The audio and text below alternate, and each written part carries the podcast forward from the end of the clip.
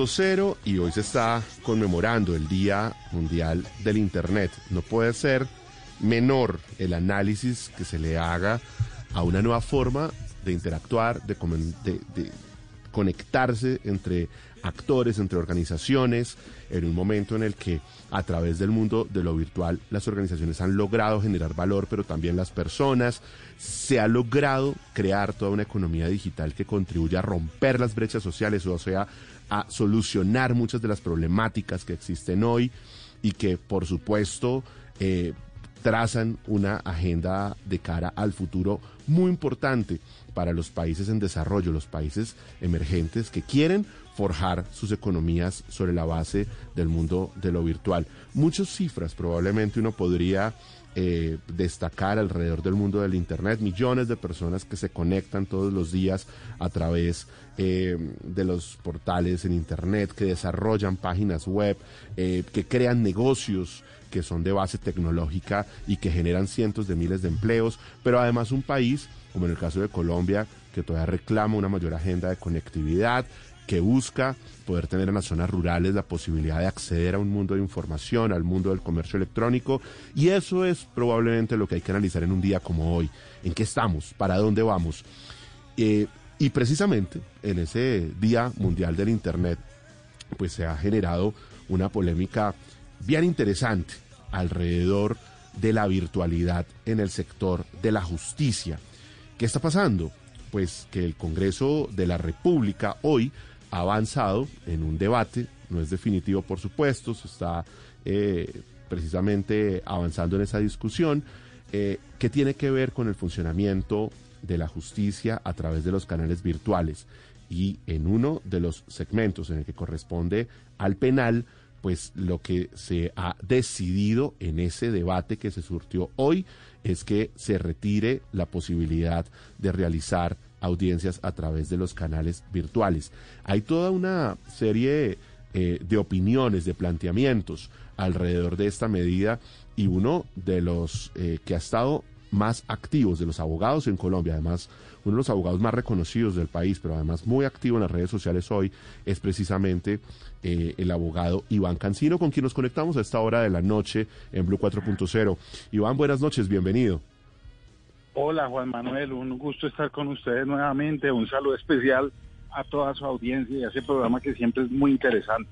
Muchas gracias, Iván. Está en su casa, usted lo sabe, y aquí lo he seguido muy de cerca en, en, la red social Twitter, eh, y usted ha dicho muchas cosas. Yo quiero leerles muy rápidamente a los oyentes. Dice, acaba de cometer el Congreso el más grande error para la justicia, sacar la justicia penal de la virtualidad, se va a retroceder siglos, no solo se perderá lo avanzado, sino que estaremos aún peor que antes de pandemia. ¿Qué sucede, Iván? Bueno, no, Juan Manuel, mire, lo siguiente, sorpresivamente, a pesar de la lucha que hemos liderado y también en cabeza de Francisco Bernate, el presidente del Colegio de Abogados Penalistas, pero el Instituto Colombiano de Derecho Procesal y muchas personas hemos defendido la, virtualidad en materia penal porque se ha demostrado eh, en muchos aspectos que sirve, son más los pros que los contra, y por eso nos extraña que la Corte Suprema y específicamente la, la Sala Penal eh, se opongan eh, al avance, al avance no hay que tenerle miedo, nosotros entendemos sus, sus críticas y podríamos incluso conciliarlas, pero el día de hoy por petición del vicepresidente de la Corte Suprema de la Cámara de Representantes, elimina la virtualidad de la justicia penal. Todavía nos queda un round, que es mañana en la votación del Senado y en las conciliaciones que se vote el proyecto original que incluía la justicia penal y pues por eso estamos dando estas batallas con correos electrónicos, en redes, de la manera que nosotros podemos hacerlo, porque obviamente somos un cuerpo de abogados litigantes simples, sin mayor poder que nuestra palabra, a diferencia de la eh, Honorable Corte Suprema de Justicia y de muchos congresistas. Pero yo le digo lo siguiente, mire, hay audiencias en materia penal que no tienen ningún sentido que se exija la presencialidad. Eh, y le voy a poner varios ejemplos. Por ejemplo, eh, la audiencia de imputación de cargos, que es donde le comunican al ciudadano que está vinculado a un proceso. Esa audiencia no tiene ningún interrogatorio de nadie, no implica un descubrimiento probatorio, no tiene sentido estar presente. Eso se podría hacer en eh, virtualidad sin ningún inconveniente, es lo que usted trata de decir. Ningún inconveniente. Le pongo otro ejemplo, las conciliaciones en los delitos querellables. donde se puede prender una cámara, está el conciliador, dos personas, no hay intercambio de mayor cosa. Ahora, nosotros entendemos que ciertos puntos como el interrogatorio en un juicio, pues sí amerita en algunos casos la presencia de las partes para que el testigo eh, no lo estén soplando, no esté leyendo nada y eso la virtualidad lo puede complicar. Mm. Pero eso sería la excepción. La regla general es la virtualidad, Juan Manuel, porque además, mire, en materia de costos, solo en lo que va de pandemia por año, en únicamente el complejo judicial de Palo Quemado se han ahorrado 700 millones por año en servicios públicos. A eso póngale lo que no se ha gastado Fiscalía, Procuraduría en viáticos de los funcionarios, que es mucho dinero, o sea, desde lo económico. Segundo, las audiencias, tanto que nos critican a los abogados por aplazarlas, en la pandemia no se aplazaron por culpa de los abogados. Fluctuaron, fluyeron, se hicieron de, de manera muchísimo más de lo que se hacía antes. Y además, otro de los dos motivos por los cuales no se aplazaron las audiencias es el siguiente. Mientras estén, mientras estén en palo quemado en un circuito, los jueces solo tienen una sala de audiencias para cuatro o cinco jueces. En cambio, en virtualidad, un juez tiene tantas salas de audiencia como plataformas quiera. Un juez puede entrar por Zoom, por LiveSize, por Meet, por la que quiera. Entonces no se va a aplazar porque no hay sala de audiencias como pasaba antes que de cuatro audiencias se hacía uno. oiga, Iván, el otro motivo... permíteme antes de seguir con el siguiente, es que esto me parece importante. Uno podría entonces, entre líneas, concluir que se van a crecer los números de aplazamientos de audiencias en la medida que esto pues funciona de esa manera, ¿no? Es inevitable y no por culpa de la defensa. Es inevitable porque le voy a poner otro ejemplo. Eh, los jueces convocaban a cuatro audiencias a la misma hora, ¿cierto? Entonces, eh, la que llegara primero se hacía y las otras tres fracasaban. Hoy usted puede citar una audiencia a las ocho, otra a las nueve, otra a las diez, y uno puede estar en su casa o en su oficina esperando y no le puede decir al juez, no, es que me voy de palo quemado y pues no hay audiencia, ¿no? El juez le dice, sí, yo cité tres audiencias para las ocho, pero esperen ahí en su casa tranquilito que a las diez le mando el link y hacemos la audiencia, no va a fracasar. Y los abogados que litigamos en toda Colombia, le pongo un ejemplo, hay una audiencia en Bogotá a las ocho sin preso y una a las once de la mañana en Cartagena con preso. Necesariamente en la presencialidad la de la mañana se aplaza porque uno viaja a Cartagena. Claro. Resulta que llega a Cartagena y se aplaza la audiencia. En cambio, con la virtualidad usted se conecta a las 8, hace su audiencia, y a las 11 hace esa audiencia y si fracasa por algún motivo, pues no entorpeció tantas audiencias como se pueden hacer. Pero realmente no entendemos por qué la terquedad. Yo sí creo con todo respeto que los representantes a la Cámara tienen un mundo muy pequeño, están muy, muy desligados de la realidad de lo que pasa en los sistemas.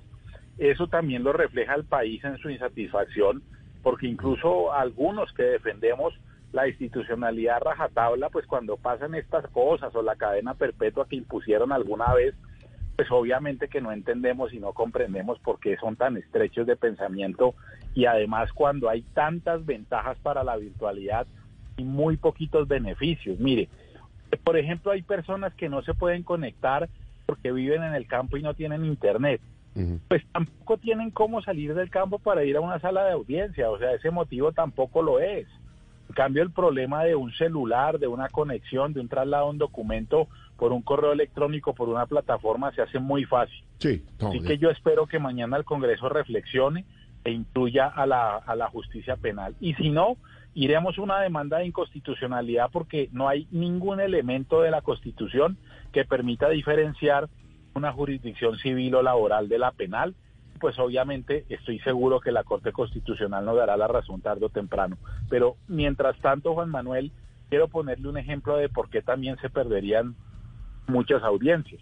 Yo ponía en trino la cláusula, ya no la cláusula Petro, sino la cláusula Cámara de Representantes si a mí hoy me llega un poder para defender a alguien en, eh, no sé, en Acacias Meta, yo le voy a decir, sí, con mucho gusto lo defiendo, pero dejo salvedad que solamente mantengo el poder si hay virtualidad. Si me toca viajar, no voy. Y va a causar mucho caos. Le voy a poner otro ejemplo. Yo tengo, por poderle, por ponerle un ejemplo, tengo eh, un poder en primavera bichada.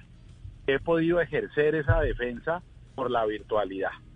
Si, si se pierde la virtualidad, yo tengo que renunciar al poder.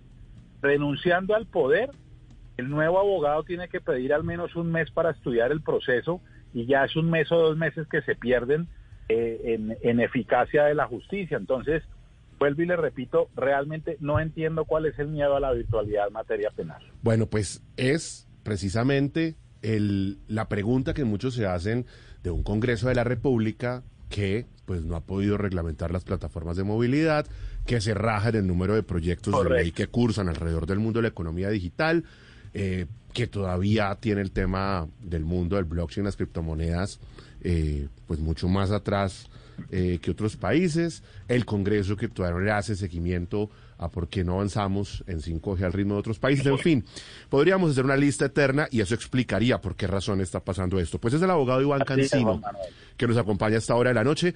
Eh, Iván, gracias por ponernos el tema tan claro y por supuesto que estaremos muy pendientes de la eh, decisión que tome mañana el Senado de la República sobre ese tema tan importante. Manuel, saludo a toda la audiencia de Blue Radio, gracias. A usted, siempre bienvenido, por supuesto. Y bueno, pues esta es eh, la discusión que hay en torno al papel que puede jugar el Congreso de la República en torno a la transformación digital de la justicia, en un momento en el que naturalmente se requiere que los trámites en el sector judicial avancen a un mayor ritmo y por supuesto que lo hagan haciendo uso eh, de la tecnología. Para eso el gobierno nacional precisamente ha anunciado pues un crédito importante y por ende una gran inversión que viene coordinándose de la mano del Departamento Nacional de Planeación y por supuesto del Ministerio de Justicia para que la justicia empiece a acelerar ese ritmo de digitalización, un reto que no es fácil por la interoperabilidad, por supuesto, por la cantidad de documentos que hay allí. Nos lo decía el presidente de la República hace un par de semanas en entrevista con nosotros, que también hay un tema de cultura alrededor del uso del papel en el sector judicial, como no eh, en las proporciones eh, de otros sectores y esto pues hace que sea desafiante. Ojalá que la Cámara de Representantes, perdón, que el Senado de la República, por supuesto, que reconsidere este tema mañana en el debate y que incluya al sector judicial en la virtud. Step into the world of power, loyalty and luck. I'm gonna make him an offer he can't refuse. With family cannolis, and spins mean everything. Now, you want to get mixed up in the family business. Introducing The Godfather at Choppacasino.com.